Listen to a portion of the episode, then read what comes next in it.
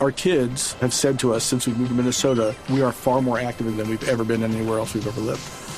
Moving to Minnesota opened up a lot of doors for us. Just this overall sense of community, the values that, you know, Minnesotans have. It's a real accepting, loving community, especially with two young kids. See what makes Minnesota the star of the North. New residents share why they love calling it home at exploreminnesota.com slash live. 12 del día, 23 minutos. Un nuevo desarrollo tiene el escándalo de los falsos positivos en Colombia. Las autoridades capturaron al cabo del ejército Henry Antonio Úsuga por su responsabilidad en la muerte de un padre y su hijo, a quienes hicieron pasar por guerrilleros. Ya son más de 40 militares investigados por este caso. Detalles con Alejandro Tibaduiza.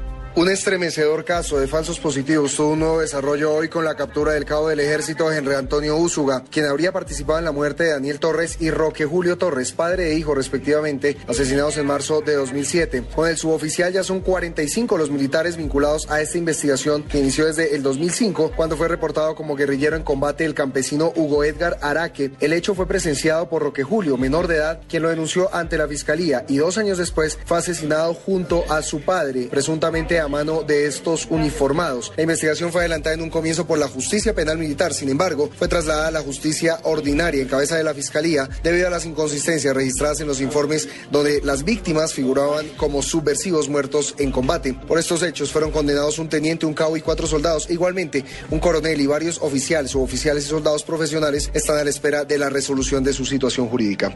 Alejandro Tibaduiza, Blue Radio.